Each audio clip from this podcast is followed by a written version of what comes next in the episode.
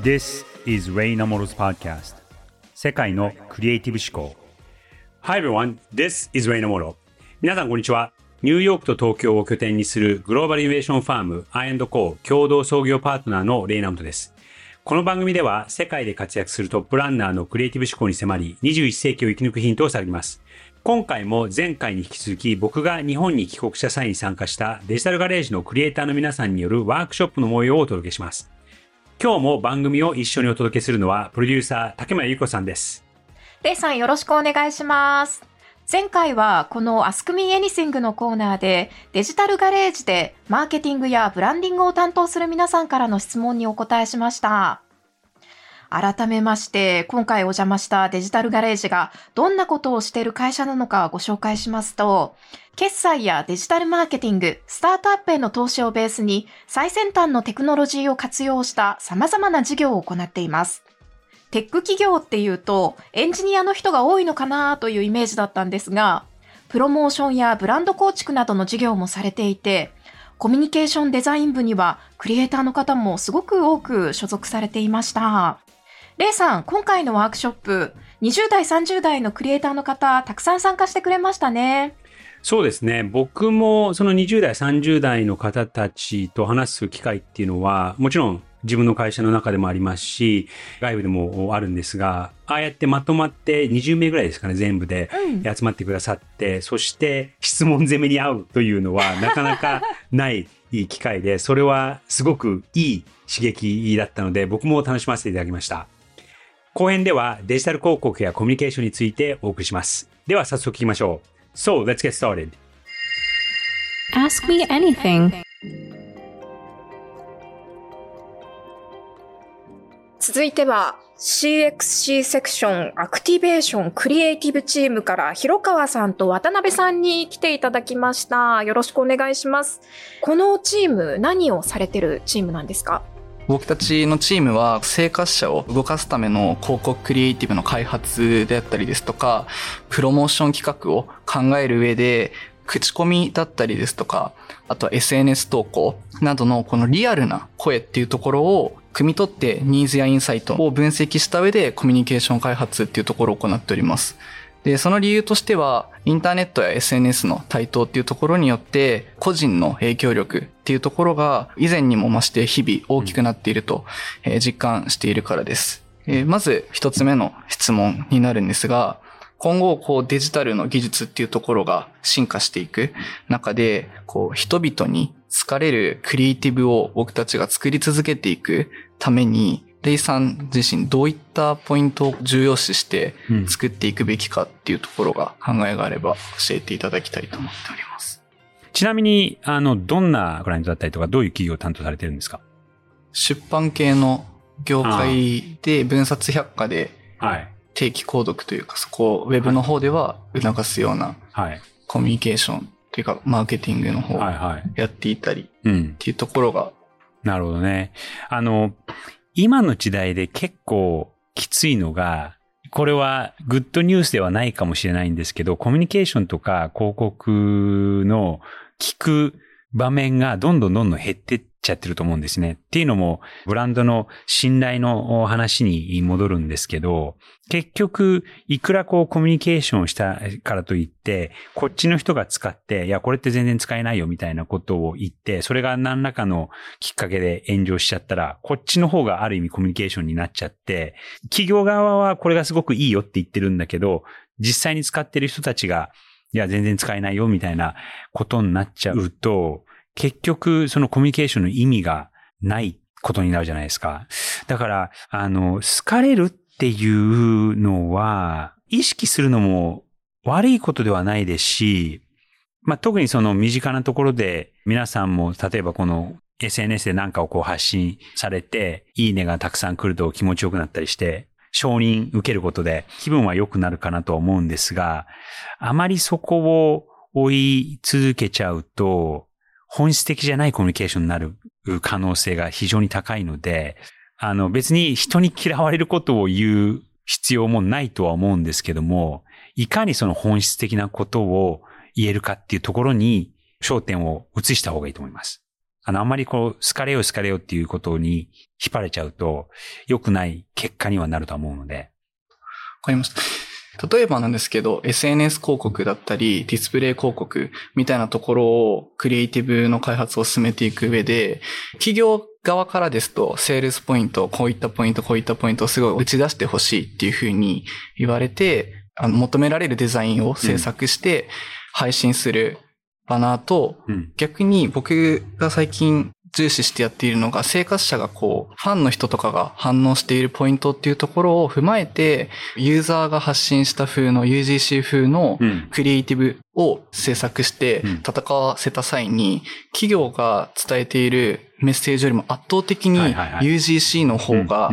もう成果が非常に高いみたいなところが見えているっていうところがあって、こうユーザーから好かれるっていうか、共感を受けるっていう。共感を受けるってことですね。はいはい。そこがすごい重要になってきてるのかなって。うん、で、それもあの、好かれるっていうか、その共感を得るというのも、その、ユーザーが言うことは本当だっていう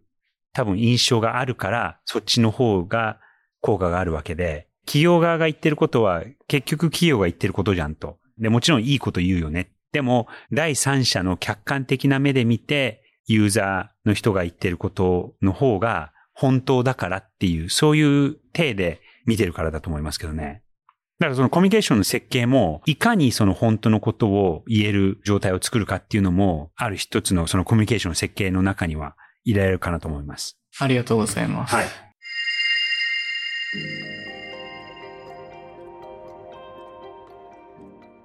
クリエイティブチームの渡辺です。よろしくお願いします。お願いします。ちょっと今後 AI とどういうふうに来ていこうかなっていう話をお聞きできればなと思っております。コミュニケーションとか、えっと、僕ら普段設計する中で、まあ今は割と一からアイデアを考えて、なかなか AI っていうのはまだ対等はできてきてないかなと思うんですけど、まあコピーだったりデザインみたいなところはもう徐々にこう変わってきている中で、まあそこに人間味を足すっていうのは、その完璧さをちょっと崩したり、規則性をずらすっていうことができるのかなと思っているんですけど、このコミュニケーション設計みたいなところは、まあそもそもそこは AI じゃ担えないんだよという話なのか、いつもそこもこう AI が介入してきたときに、どういうふうに僕らが、あの、そこに人間としての温かみみたいなのを出せるのかっていうのを考えているんですけど、レイさんが今現時点で持っていくことなどがある。えっとですね、これ、簡単そうで、これだけでも多分1時間ぐらいは 考えて話せちゃうことかなと思うんですけど、ブランドを構築する上で、で、これ僕最近思うようになったことなんですけど、実はそのパーソナリゼーション、個人個人に合わせる体験設計とかコミュニケーションって、実はブランディングには良くないっていうふうに思うようになったんですね。ブランドっていうのは、もちろんその個人個人がその企業だったりとか、そのグループに持っているイメージっていうことなんですけども、何がすごいかっていうと、もちろんその一人に刺さることを何かをやってるんですけども、多くの人がそこに共感することがブランドになるわけじゃないですか。で、まあそれの究極な例が、究極というか一番古い例が宗教なんですけど、例えばイエス・キリストが例としてなんですが、あんだけ多くの人に対して同じ考えで信頼を勝ち取ったっていう強みがあると思うんですね。で、それは別にキリスト教だけじゃなくても、えー、仏教でもそうですし、イスラム教でもそうですし、いろんな宗教があって、まあ、いろんな違いがあって、えー、私はこれが自分の思っている考えと合ってるのでっていうことなんですけども、そこってパーソナリゼーションもなんて全く ない。でも、パーソナルなコミュニケーションにはなっていて、例えば私は救われるとか、私は罪を犯したものだけども、それが、えー、許されるとかっていうことなので、うん、実は、このコミュニケーションを設計するとか体験を設計する上で、パーソナリゼーションっていうキーワードがここ20年ぐらい、そのデジタルっていうインターネットっていうものがこう出てきて、これだともうパーソナリゼーションすぐできるよねっていうふうに、いろんなブランドがそれを追っかけてきたと思うんですけども、実はそこじゃないんじゃないかなっていうふうに思います。うん。ありがとうございます。続いては、パフォーマンスクリエイティブセクションから西藤さん、上運転さん、勝村さんに来ていただきました。まず、このパフォーマンスクリエイティブセクション、一体どんなことをやってるのか教えてください。私たちはですね、あの、運用型広告の制作を、えー、中心に行っておりますと。結構、まあ、あの、クレジットカード関連ですとか、まあ、あの、化粧品ですとか、アプリの運用型広告の、まあ、バナーですとか、動画みたいなのをメインで作っていて、結構、あの、競合コンペとかがある際には、まあ、あの、戦略面も少し考えながら、クリエイティブを制作して、日々、あの、PDCA を回しながら、クリエイティブをどんどん作っていくような 舞台となっております。クリエイティブのブレーン的存在なんですね。そうです。そうです。そうです。はい。そんなブレーンが直面している問題は何でしょうか？教えてください。そうですね。はい。と私たちのチームは、基本的にその、もともとあの、別の業界で、広告業界とか、まあその他の業界で、グラフィックデザイナーとか、まあライターとか、まあやられてる方が多いので、まあ、ある程度専門的な能力を身につけた上で、今、この会社で働いている方が多いんですけど、昔は、まあ結構、まあいいものを作ってれば、必然的にその広告効果も良くなって、まあそれで良くなってきたっていうところもあるんですけども、直近でまあ例えばまあインフルエンサーさんですとか、最近ではまあ AI ですとか、みたいなところで、まあ結構みんながまあクリエイターになれるような今時代になっているっていうところもありつつ、やっぱりあのパフォーマンスアドっていうところなので、どうしてもやっぱり数字で測られてしまう部分がありますと。うん。うん、なんで、えっと、まずお聞きしたいのが、この、まあ、クリエイターとして質を求めるみたいな部分と、そのビジネス的な成果とか売り上げみたいなところにどう折り合いをつけていけばいいかというところと、まあ、これからの時代において、まあ、私たちが身につける必要があるスキルセットですとか、まあ、あとはまあ組織のあり方みたいなところをお伺いできればと思ってます。はい。はい。わかりました。結構大事な課題ですよね。そうですね。はい、僕も含めてここにいらっしゃる皆さんが、今少なくとも課題として持ってなくても、今後はいずれ打ち当たる課題で、もっと大きい言い方をすれば、我々の存在意義は何のか、何なのかみたいな、えー、そうはい、そういうところに関わるところなので、非常にいい質問ですし、深い課題かなとは思います。今、いただいたご質問のメインのところで、そのクリエイティブとそのパフォーマンスのバランスっていうところがあると思うんですけど、あの数字っていうのは、良くも悪くも避けて通れないことにはなってるのかなっていうのは思うんですね。で、それはそれで仕方がないんですけど、でも、そういうところこそが一番 AI に取っていかれちゃう領域だと思うんですね。えー、そのパフォーマンスマーケティングっていうのは、そのロジックで思いつくことをやり続けて、こうちょこちょこちょこと上げていくのが、あの、パフォーマンスマーケティングの一つの側面だと思うので、その人間が踏み込んでいかなきゃいけないのは、そのロジックでは説明できないところにどんどんどんどんシフトしていく必要があるんじゃないかなと思います。ありがとうございます。はい、西藤さん、あの、このチーム、クリエイティブチームのブレーンというふうに先ほどご紹介したんですけれども、やっぱり今までは結構ロジックに沿って、これをやったらこれだけうまくいくんじゃないかっていうのを考えることって結構あったと思うんですけれども、はい、そこがいや、これからの時代人間なんだから AI が考えられない、ロジックじゃないところを考えていかなきゃいけないよねって言われると、ちょっとなんか真逆になって戸惑い感じたりしませんか？あそうですね。そこは少し感じるかなと思いますが、まあでももともとそのロジックじゃないところを得意としているメンバーも、あの、中にはいるので、あの、我々あのメンバー20人ぐらいいるんですけど、うん、まあ結構いろんなタイプの人がいるんで、そこはなんか、組織としてはフォローし合えたらいいのかなというふうに思ったのと、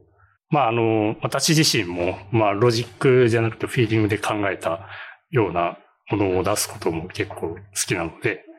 そこはなんか今後も活かせる余地があるかなと思ったので、すごい前向きな気持ちになりました。おお、よかったですね。はい。レイさん、きっとあの、クリエイターの方たちも、うんロジックで考えてこれをやったら何パーセントぐらい上がるだろうなってこう予想しながらそれをやっていくよりも、なんかフィーリングで、いや、これ面白いからやろうみたいなことを考えていることの方が、心がすり減らなそうだなって思うんですけど。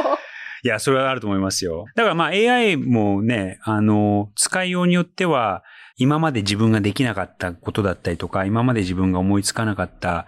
ことにたどり着けることもあるので、その自分のクリエイティビティを次のレベルに持っていく相手としてはすごくいいんじゃないかなと思いますね。あ、そうですね。はい。確かに。うん。自分の相棒みたいな。そうそうそうそう。うん。はい。AI によってクリエイティビティをスケールアップできますね。ですね。うん、うん。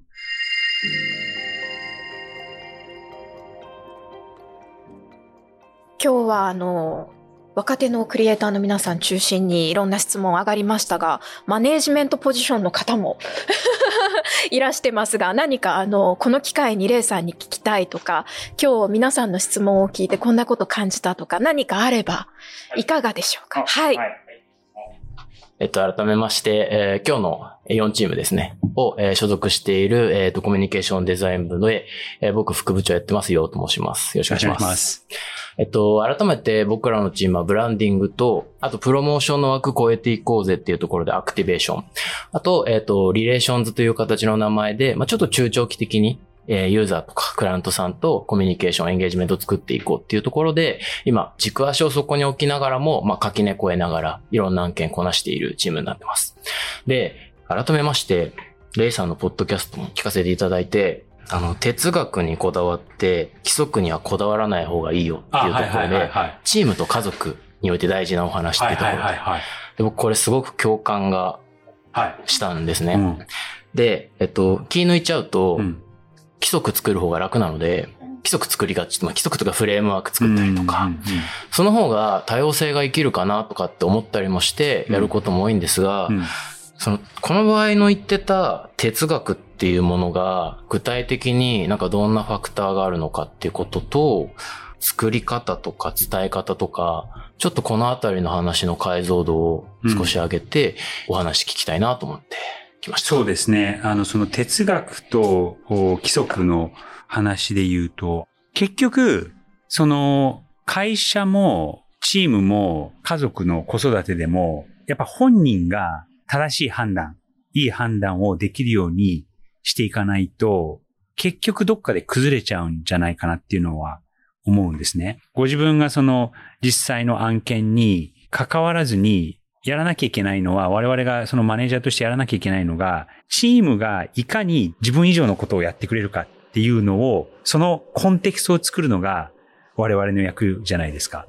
で、その時に、あまりルールで縛ってしまうと、結局自分のレベルを超えられないことになっちゃうと思うんですよね。で、何か判断しなきゃいけないときに、あ、マネージャーに聞きに行こう、ボスに聞きに行こうっていうことになって、だから、その哲学こういう考え方で、こういう思考で考えてください。で、その先は自分で決めてねっていうふうにしていかないと、で、これは自分にも言い聞かせなきゃいけないことだと思うんですけども、いかにやっぱりそのチームがマネージャーを超えてる仕事ができているかっていうところが、その会社が発展していく一つのヒントなのかなと思います。うちがすごく大事にしているのはですね、英語で言うと、アインドコマキシムズという方で、えっ、ー、と、行動指針ですね。我々の持っている哲学をこう明文化したものになっていて、それが会社の一つの軸にはなっています。で、それも別にルールではなくて哲学を言葉にしたものですね。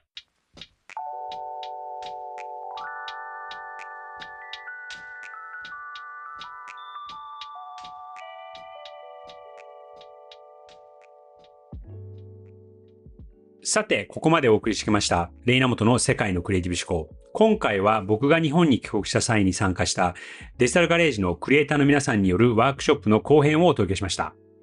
デジタルガレージのクリエイターの皆さん、本当に時間いっぱいまで、あれもこれもとたくさん質問してくださいましたね。お仕事への真剣な気持ちが伝わってくるなぁなんて思いました。レイさんお話聞いてみていかがでしたか？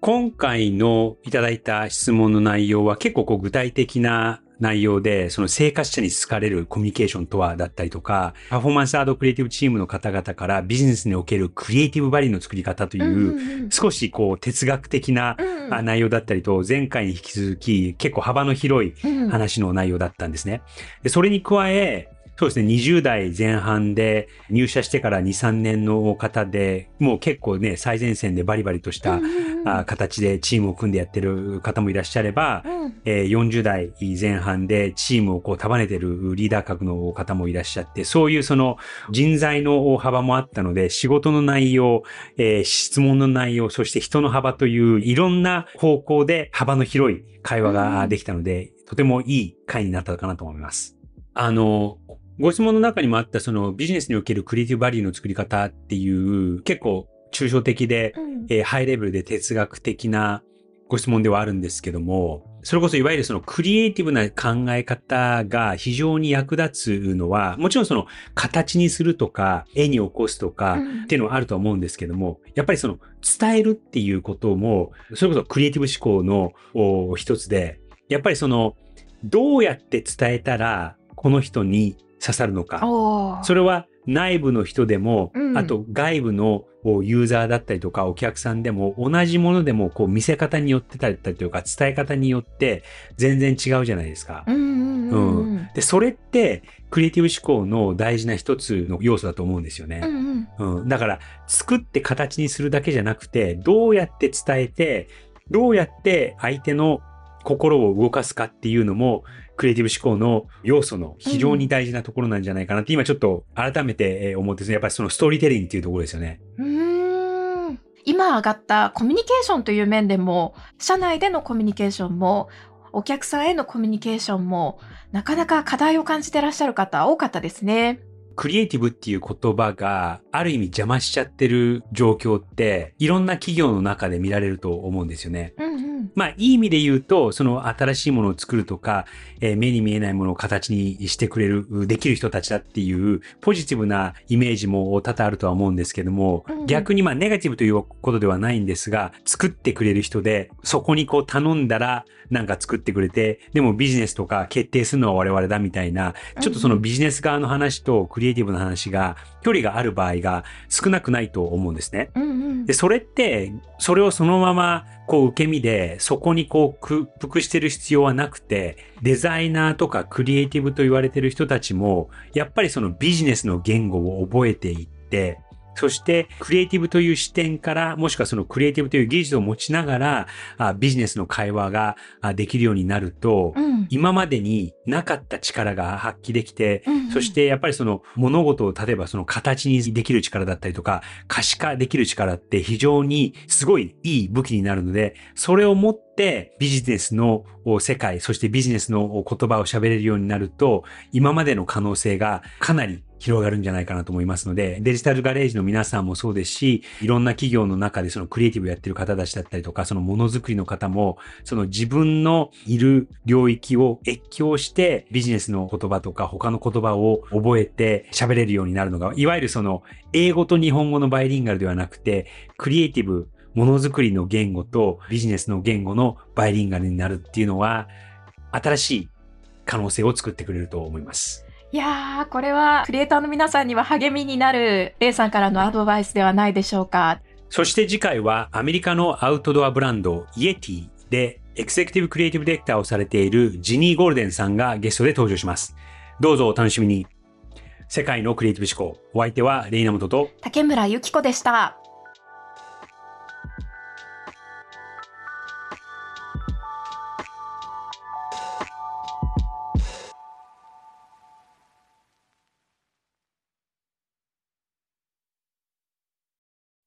デジタルガレージは危険な海に最初に飛び込むファーストペンギンスピリットを創業以来大事にし続けていますこれから来る Web3 オープンソース時代を見据えた